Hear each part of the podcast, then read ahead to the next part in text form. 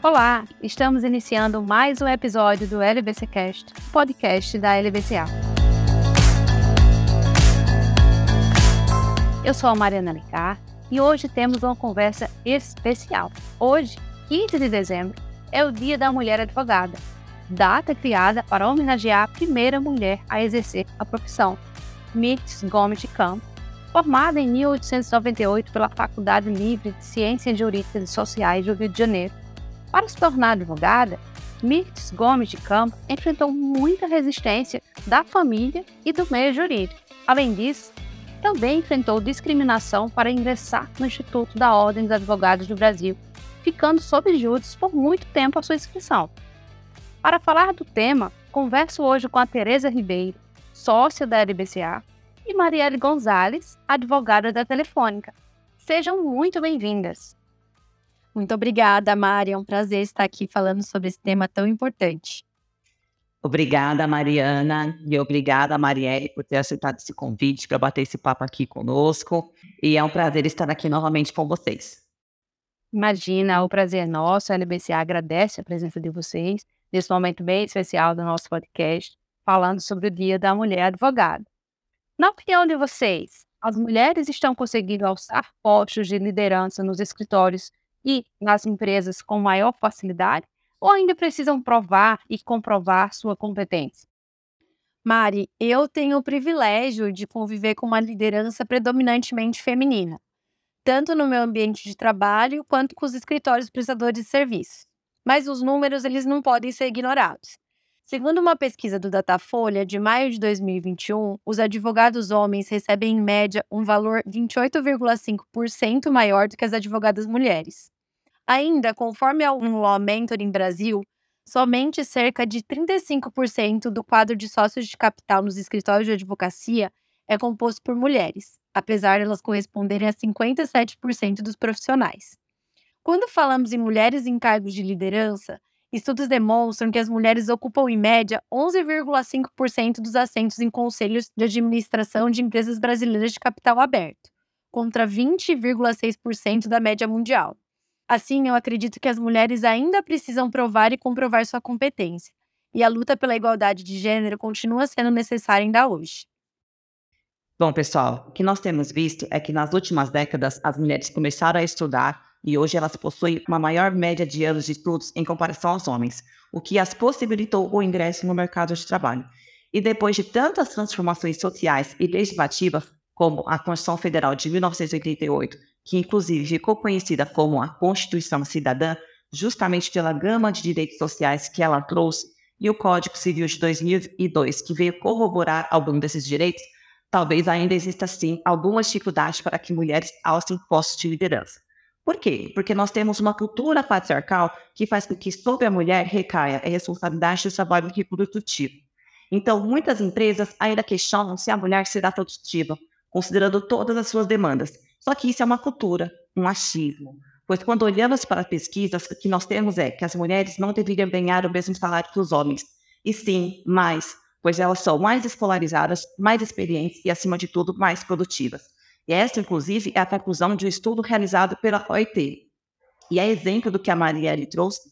Eu, como sócia aqui da MPCA, sendo sócia head de uma área, eu tenho o prazer também de ter meu time de dividir com vocês que no meu time eu tenho tão somente mulheres gestoras. Né? Então, na minha posição de gestão, e eu estou falando hoje de nove posições, todas são gestoras, e é um prazer realmente compartilhar o meu dia a dia com essas mulheres. As nossas conquistas são bastante válidas e significativas, mas é claro que ainda temos um grande caminho a ser seguido na luta pela igualdade de gênero, principalmente no mundo corporativo. Marielle, e com relação às entidades representativas, como as chapas e diretorias da OAB, a participação feminina teve avanço na última década? Na minha opinião, houveram sim avanços significativos. Nas últimas eleições, por exemplo, diversos estados elegeram mulheres para os cargos de presidência, como, por exemplo, São Paulo, Bahia, Santa Catarina, Paraná, Mato Grosso. Outro dado interessante que vale ser trazido é que, conforme observado no site da OAB Nacional, o percentual de mulheres advogadas com mais de 60 anos é de 34% ao passo que o percentual de mulheres advogadas com menos de 25 anos é de 65%. Ou seja, não só o número de mulheres ultrapassou o número de homens, como também a tendência é de predominância das advogadas ingressando no mercado de trabalho. Tereza, refletindo sobre tudo que a Marielle nos trouxe agora, com o crescimento de estratégias de ISG, é possível que as empresas possam contribuir para a diminuição da desigualdade de gênero no mercado de trabalho?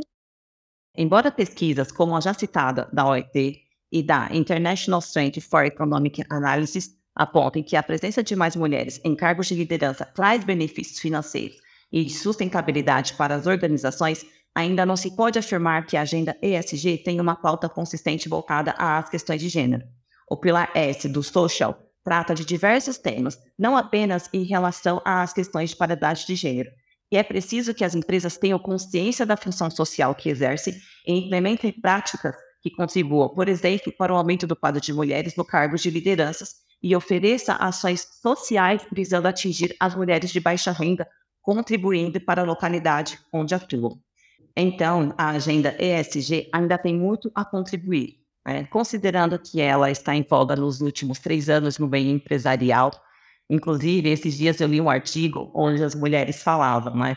Poxa, eu não queria o S de social, né? Porque é isso que eu trouxe para vocês. Dentro do social, eu tenho vários temas que devem ser tratados Talvez as mulheres quisessem que o G, né, ao invés de fosse se tratar de governança, ele tratasse da questão de gênero para contribuir, então, para a inserção de fato das mulheres no mercado de trabalho e para quem sabe assim a gente de fato consiga alcançar aí uma paridade de gênero entre os homens e as mulheres. Tereza, tudo que você pontuou é bastante significativo e esperamos e confiamos que estratégias como as de ESG contribuam com esse grande e constante desafio que é a diminuição da desigualdade de gênero no mercado de trabalho. Falando especificamente no cenário da mulher advogada, na visão de vocês, as prerrogativas da mulher advogada são menos respeitadas que a de um profissional homem? Olha, Mari, na minha percepção, as advogadas conquistaram muito espaço nas últimas décadas. Mas mesmo em 2022, ainda são noticiados diversos exemplos de desrespeito às advogadas. Dentre eles, podemos citar um julgamento do Tribunal de Júri de Taubaté, onde uma advogada foi acusada pelo promotor de rebolar para convencer o jurado. Ainda em Goiânia, uma juíza advertiu um advogado em audiência após ele agir de maneira agressiva, alterando o tom de voz contra ela e uma advogada. E após essa advertência, ele respondeu que o mundo está muito chato mesmo. E até mesmo a ministra do STF foi comparada a uma prostituta. Estes foram casos que estamparam as manchetes dos meios de comunicação e demonstram um profundo desrespeito. Mas diversos advogados ainda sofrem desrespeito diariamente sem a devida repercussão. Nós sabemos que os advogados, por vezes, sofrem né, com excessivo rigor e autoritarismo advindo de outros membros do Poder Judiciário e até mesmo de outros advogados. Mas fato é que, infelizmente, as prerrogativas das mulheres advogadas são menos respeitadas que as dos homens. E para ilustrar isso, eu trago para vocês a comparação entre duas situações que aconteceu em agosto deste ano. Um advogado levou o filho de um ano a uma sessão na corte do STJ e os ministros, quando perceberam a situação, deram prioridade ao processo do patrono. Mas de modo absolutamente diferente, no mesmo mês, durante uma sessão na Câmara de um determinado tribunal, um desembargador repreendeu a advogada pelo fato de que o filho dela estava chorando e incomodando a sessão virtual. Inclusive, a ética da advogada foi questionada diante da situação. Diante do que aconteceu, a OAB local emitiu uma nota de repúdio em relação à atitude do desembargador e em solidariedade à advogada. Mas sabemos que isso não é suficiente. O que as mulheres advogadas querem é tão somente poder exercer a sua profissão com liberdade, respeito e garantias.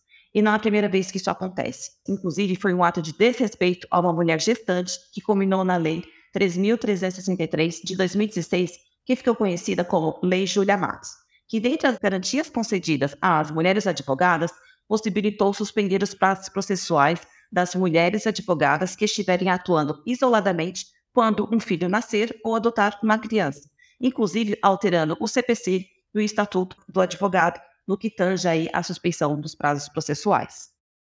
Sabemos que ainda é difícil conciliar a maternidade com a profissão, mesmo com o provimento 164 de 2015, que criou o Plano Nacional de Valorização da Mulher Advogada e dá outras providências. Inclusive, citando um trecho de um artigo escrito pela Teresa, com a suspensão das atividades escolares presenciais, as mulheres, mães, certamente ficaram ainda mais sobrecarregadas. Vocês acreditam que programas de diversidade, com foco em equidade e parentalidade, podem ajudar nessas questões? Mari, do meu ponto de vista, a sobrecarga não é apenas pelas atividades dentro de casa. Pesquisas apontam que as mulheres gastam em média 200 horas por ano em tarefas ocultas. Aquelas tarefas que não são vistas, reconhecidas ou recompensadas.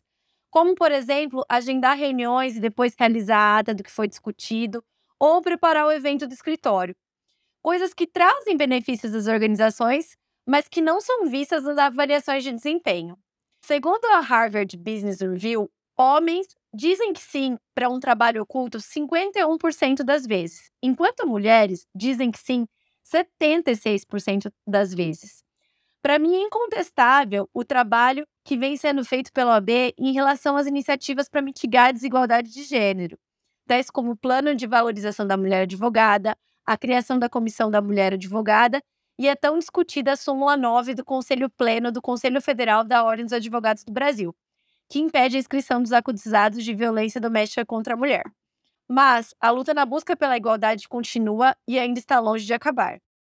Bom, pessoal, a gente pode observar que nós temos todo um arcabouço visando uma maior inclusão das mulheres em espaços antes somente ocupados por homens, visando até mesmo uma reparação histórica e uma mudança na nossa cultura justamente pelo fato de que aos homens cabia o trabalho produtivo e às mulheres apenas o trabalho reprodutivo. Mas esse não é mais o cenário atual, até mesmo considerando que muitas mulheres hoje são as provedoras das suas famílias. E em que pese a igualdade formal consagrada na Constituição Federal, os estereótipos de gêneros ainda estão impregnados na nossa estrutura social, dificultando o exercício do pleno emprego feminino. E a pandemia da Covid-19 foi um desafio para muitas mulheres, já que tiveram que conciliar o teletrabalho, os cuidados com os filhos, as atividades de homeschooling e as tarefas domésticas, sem contar toda a insegurança advinda pela própria doença. Um estudo recente da FGV aponta que a taxa de desemprego entre as mulheres bateu recorde em 2021, tendo seu patamar mais elevado na última década, com desemprego aumentando em todas as faixas de escolaridade. Porém, o inverso ocorreu na população masculina. O desemprego caiu em todas as faixas de escolaridade. E de acordo com o IBGE, embora haja uma lenta recuperação da taxa de desemprego, ela é menor para as mulheres, o que demonstra que a pandemia interrompeu a gradual melhora de inserção das mulheres no mercado de trabalho. E a grande pergunta que surge é sempre a mesma: o que é preciso para mudarmos essa realidade? Nós não temos uma receita pronta disso, mas o que sabemos é que preciso que haja um engajamento de todos, da sociedade que deve mudar o seu mindset, do poder legislativo, do judiciário, dos entes de representação da sociedade civil, das classes representativas e das empresas que possuem uma grande responsabilidade social, não apenas em contratar mulheres, mas em propiciarem um ambiente inclusivo, onde elas possam se desenvolver e crescer.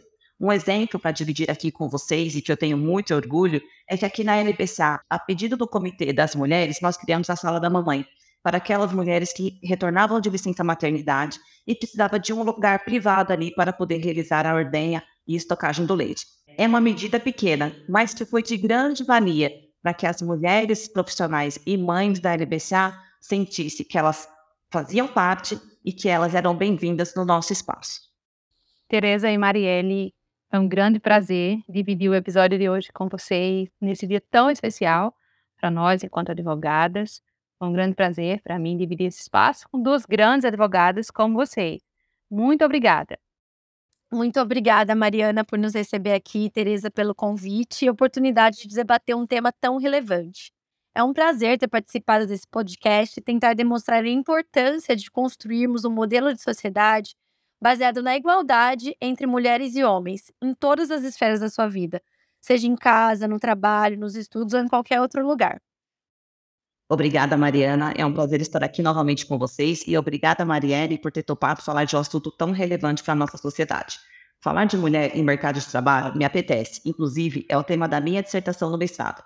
E por tudo que trouxemos aqui, vimos que estamos no caminho certo. Mas a no luta, ela é morosa e contínua. Seguimos. Muito obrigada a todos.